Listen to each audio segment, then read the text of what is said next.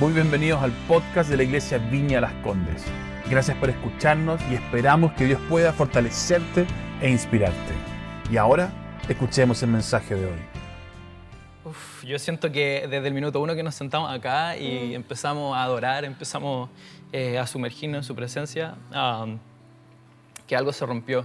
Sí. Eh, siento que incluso, obviamente aquí hay, hay, hay un programa, hay un horario, pero siento que estamos como tan como sostenidos por, por Dios en este minuto. Que todo lo que hagamos va a ser porque Él está meciendo sus manos. Lo que vamos a hacer ya va a ser como, como unos niños. Y lo que yo quiero hablar eh, hoy día, en verdad, es algo súper ah, que, que, que ha estado en mi corazón por, por, por tanto, tanto, tanto tiempo, por, por, tantos años. Eh, es súper loco porque al principio tenía otra cosa que compartir y fue en último minuto y día de la mañana que, que como que cambiamos el tema eh, con David en el auto. Y hoy día quiero compartirles sobre um, la revelación eh, real de el Jesús de ahora y el Jesús que está por venir. O sea, en teoría voy a hablar de eh, súper a breve cómo dignificamos a este Jesús, cómo levantamos a este Jesús, pero no solamente por lo que Él ya hizo en la cruz, que creo que es súper fácil para nosotros eh, orar, y adorar en gratitud por lo que Él hizo, pero también eh, como llevarlo a este nuevo nivel, que no solamente por lo que Él hizo, sino por lo que Él es, y gratitud por lo que Él hará, por lo que Él hará el plan perfecto. Y para esto quiero hablar mucho y me voy a centrar mucho en Apocalipsis, porque siento, bueno, uno es uno de mis libros favoritos y he tenido el privilegio de, estudiarlo eh, acá, he, tenido el, el privilegio de estudiarlo en Argentina y la verdad esto abrió algo, literalmente fue esta sacada de velo. Eh, Apocalipsis significa eh, apo, calipsis, si uno lo divide en la palabra, en la etimología, significa sin velo, quitar el velo. Me gusta un poco más el, nombre de este libro en inglés porque se llama eh, Revelations, la revelación. ¿Y la revelación de qué? La revelación de Jesús. Este libro es lejos, um, a mí eh, personalmente, el libro que más me ha enseñado de quién es Jesús, pero no, pero no solamente un Jesús en los en los evangelios, sino un Jesús de cómo es ahora, cómo es en el presente.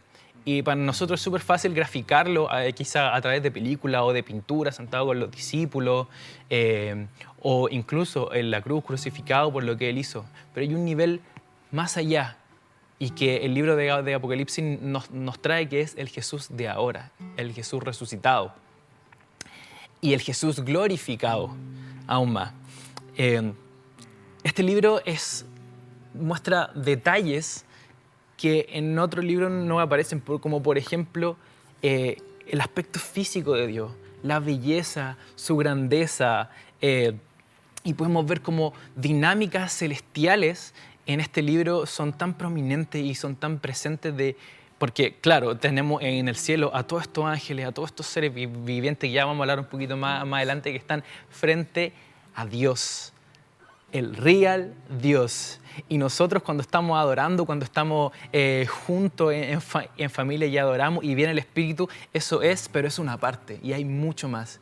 Ellos han tenido el privilegio de poder ver en, en la plenitud su, su gloria. Y déjenme ya un spoiler que es eh, irresistible. Y creo que esa es la palabra, es como si, si, si, si, tú, si tú te pones como una prueba de que si yo entendí o no Apocalipsis, es porque vaya a entender que Dios es irresistible. Es irresistible su, belleza, su hermosura, su grandeza.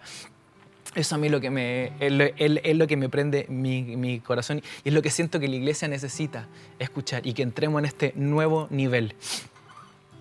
Eh, y me quiero cen- centrar eh, en, en los capítulos 4 y 5, que son justamente esto, las dinámicas celestiales, eh, cómo se está comportando el cielo, eh, no en un par de años, sino en este minuto. Y lo, y lo que estamos a punto de, de adentrarnos es, chiquillos, amigos en casa, es todo lo que está pasando ahora, en este minuto, en el cielo.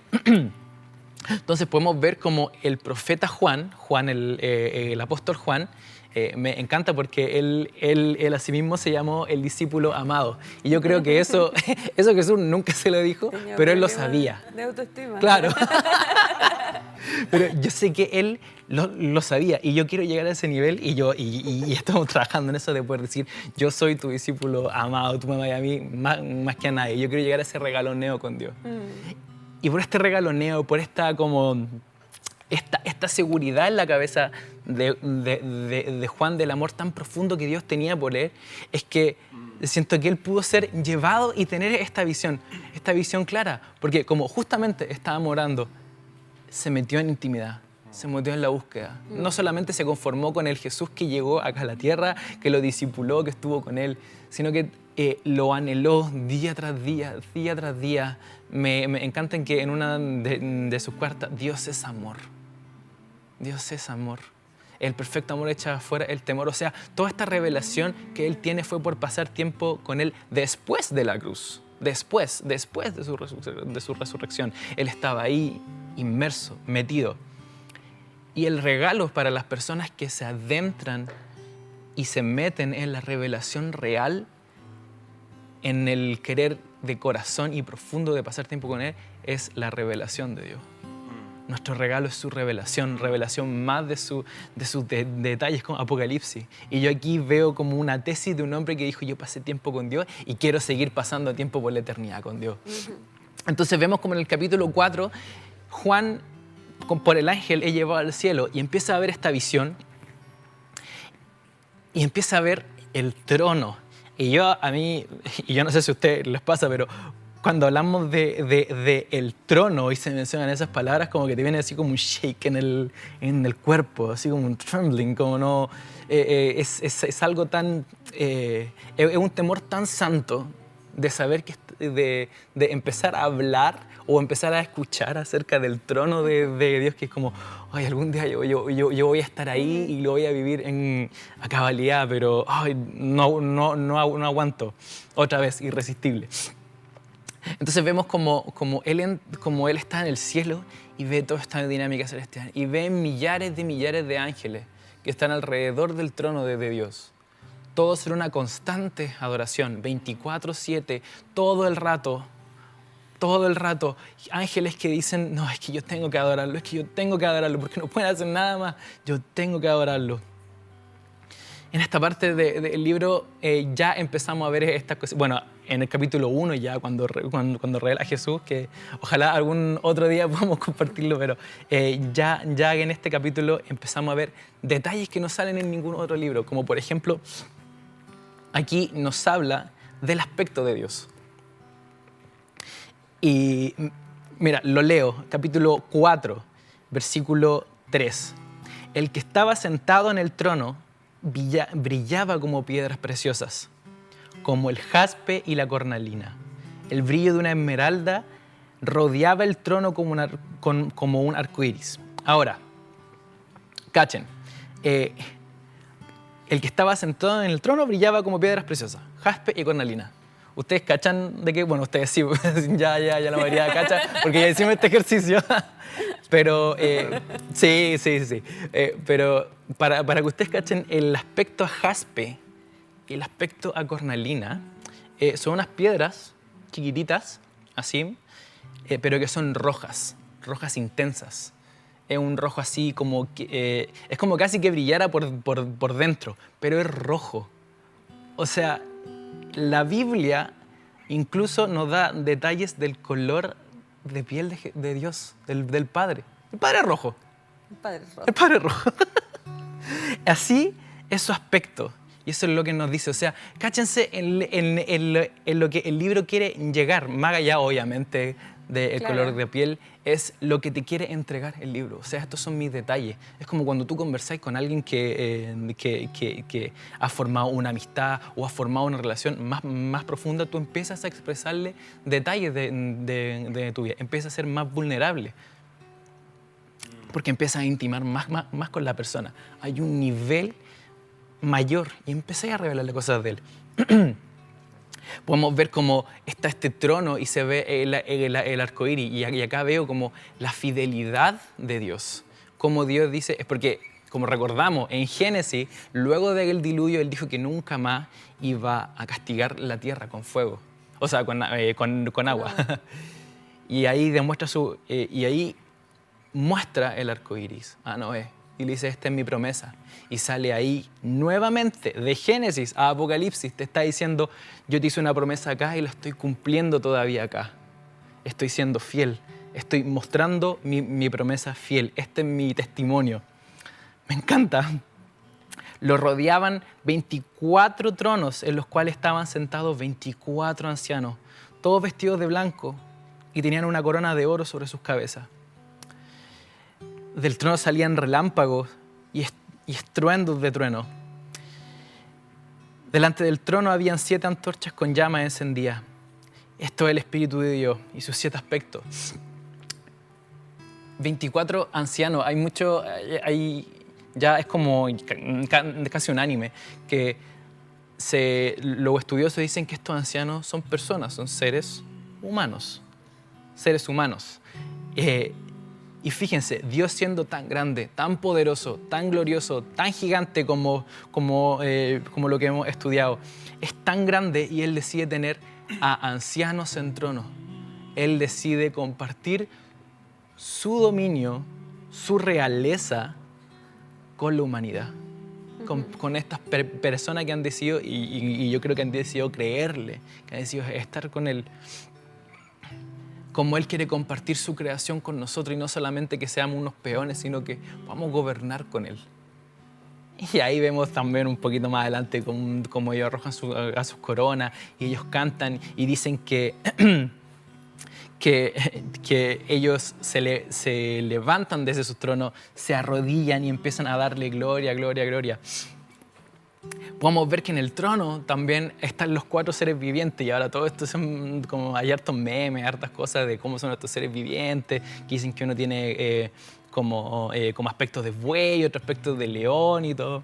Y, a mí como, a pesar de que es raro imaginarse como todo, todo, estas cosas, veo como hay, hay un detalle súper importante que ahí dice que están llenos de ojos. Y obvio, o sea, si es que uno estuviera delante de Dios, lo que más uno que quisiera tener son más ojos para ver tan magnitud, tan grandeza, tan grandeza. Se habla que esto, estos mismos son los que aparecen en el libro de Isaías, los serafines, porque describe sus alas y todo. Y es tan interesante cachar que serafín significa el que arde, el que está ardiendo. Mm. Delante del trono de Dios, delante de la presencia de Dios, lo, lo natural que vamos a hacer es arder. Lo natural que vamos a hacer es arder. Y podemos ver como día, y, leo, Versículo 8, cada uno de los seres vivientes tenía seis alas y las alas estaban totalmente cubiertas de ojos por dentro y por fuera. Día tras día y noche tras noche repiten continuamente, Santo, Santo, Santo es el Señor Dios, el Todopoderoso, el que siempre fue, que es y que aún está por venir. Cada uno de los seres vivientes dan gloria, honor y gracias al que está sentado en el trono, el que vive por siempre y para siempre. Los 24 ancianos se postran, como, como estábamos hablando, y adoran al que está sentado en el trono, que vive para siempre y siempre, y ponen sus coronas delante del trono diciendo, tú eres digno, tú eres digno, oh Señor nuestro Dios, de recibir gloria, honor y poder. Pues tú creaste todas las cosas y existen porque tú las creaste según tu voluntad. es tan heavy como solamente leer esto estremece nuestros corazones. Amigos, amigos, esto es solamente fruto, el poder leer estas cosas de, algo que arde, algo que quema por, por dentro, es por pasar tiempo con Él. Hay una urgencia hoy en día de pasar tiempo con Él, porque las distracciones son más que nunca, chiquillos. Chiquillos, en casa, yo no quiero yo no quiero que para nosotros Dios se vuelva un, evento más. Yo no quiero que Dios para nosotros se convierta en, en la rutina. Yo quiero que de corazón podamos pasar tiempo con Él, con mi amado. Yo quiero ser como, como estos ángeles,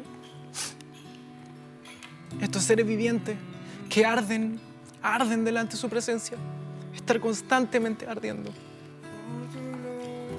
Yo quiero ser como, como lo- estos 24 ancianos, que, lo único que les queda por hacer es, a pesar de todo lo que Dios le ha, ha entregado, toda la gloria que Dios le ha dado, de ponerlo en trono al lado de Él, lo único que hacen es arrodillarse y, y entregar sus coronas.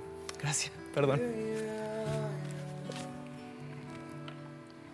Porque todo viene de Él y todo vuelve a Él. Amén. Todo viene de Él y todo vuelve a Él. Toda la gloria que Él nos entrega siempre se da dado vuelta a Él. Es el ciclo natural y es lo que nos hace vivir a nosotros. Y acá, ah, después, y esta parte ya, aquí no sé cómo me voy a contener. Le pido sorry que me emocione, pero después de esto, vemos mm, después cómo se avanza al capítulo 5. Y Juan ve esto. Y leo. Luego vi un rollo en la mano derecha de aquel que estaba sentado en el trono. El rollo estaba escrito por dentro y por fuera y sellado con siete sellos. Vi un ángel poderoso que proclamaba con fuerte voz, ¿quién es digno acaso de romper los sellos de este rollo y abrirlo? Pero nada en el cielo, ni en la tierra, ni debajo de la tierra podía abrir este rollo y leerlo. Este rollo, o este libro, como sale en algunas ver- versiones, es el plan de batalla que ha preparado nuestro Dios para traer justicia al mundo. Amén. Amén. El plan de batalla, el plan que Dios ha diseñado para traer paz, amor, plenitud, justicia. Yo he- hemos vivido tantos tiempos tan, eh, acerca de, de mi casa eh, en, en, en Tobalá con Grecia, siempre hay manifestaciones. Y, y a, y a veces como que me quejo y digo, "Oh, otra vez se están manifestando todo, pero de repente pienso y digo, esas personas lo, lo que buscan es justicia, es que alguien lo escuche, es que lo, lo que ellos están buscando, si, si uno puede empatizar con ello, es quiero que se termine mi injusticia. Y yo veo esto y una, la política no va a arreglar eso. La, la- la- eh, la- gente, las personas no pueden cambiar eso. Los- ningún plan de gobierno puede arreglar eso. El único que puede arreglarlo es Dios y Él tiene el control. Amén. Él tiene el control Amén. Y Él está acá. Pero ¿quién en la Biblia sale? ¿Quién es digno? ¿Quién puede llevar a cabo? ¿Quién es lo suficientemente justo? ¿Quién es lo suficientemente poderoso? ¿Quién es lo suficientemente amoroso para poder abrir este rollo, este plan santo? Y acá, uf, Juan llora amargamente porque no encontraba a nadie digno de abrir el rollo. Y yo pienso, ¿cuán- ¿cuántas veces hemos este Juan? Llorando amargamente por la injusticia. ¿Quién puede traer justicia? ¿Quién puede traer amor? ¿Quién puede traer libertad? Ah. Versículo 5. Pero uno de los 24 ancianos me dijo, deja de llorar. Mira. Siempre lloro esta parte. Mira, el león de la tribu de Judá, el heredero del trono de David, ha ganado Amén. la victoria Amén. y él es digno de abrir el rollo Amén. y sus siete sellos. Él es digno, Él es digno. él puede.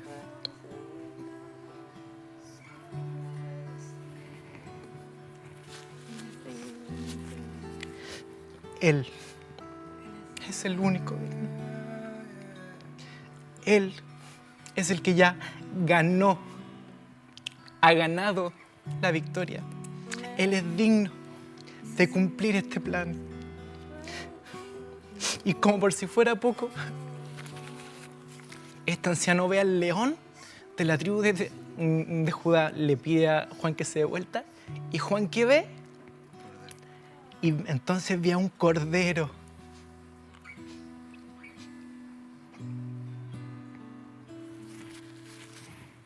Vi a un cordero que parecía que había sido sacrificado, pero que ahora estaba de pie entre el trono y los cuatro seres vivientes. Y él viene y toma el rollo. Toma este plan. Toma lo que está por venir. Y cuando toma el rollo, los cuatro seres vivientes y los 24 ancianos se postran delante del Cordero. Cada uno tenía un arpa y llevaba copas de oro llenas de incienso, como hablábamos antes, que son las oraciones del pueblo de Dios. Y cantaban un nuevo canto con las siguientes palabras, tú eres digno de tomar el rollo y de romper los sellos y abrirlo, pues tú fuiste sacrificado y tu sangre pagó el rescate para Dios, de gente de todo pueblo, tribu, lengua y nación, y has transformado en un reino de sacerdotes para nuestro Dios, y reinarán sobre la tierra. Digno es el Cordero que fue sacrificado de recibir el poder y las riquezas, y la sabiduría y la fuerza, y el honor y la gloria y la bendición. Y ahí el libro ya sigue en esta fiesta de cómo podemos ver cómo alguien es digno, que trae la victoria a nosotros, que es justo, que es amoroso. Este león de la tribu de Judá, león para sus enemigos, pero cordero para nosotros, cercano para nosotros el único digno que bajó a la tierra, murió por nosotros, nos rescató y trajo el reino, pero le dio una patada a las tinieblas, que arrebató la llave de, de Gelade. Él es el único digno. Yo, yo quiero que ahora, iglesia, y, y- y los quiero dejar con un desafío súper eh, tan, tan eh, simple, pero a la vez si lo, si lo puedes tomar, es tan poderoso para tu vida. Y va a afectar no, no solamente en tu entorno hogar y no solamente en tu vida, sino en la vida de, de los que están alre- alrededor tuyo.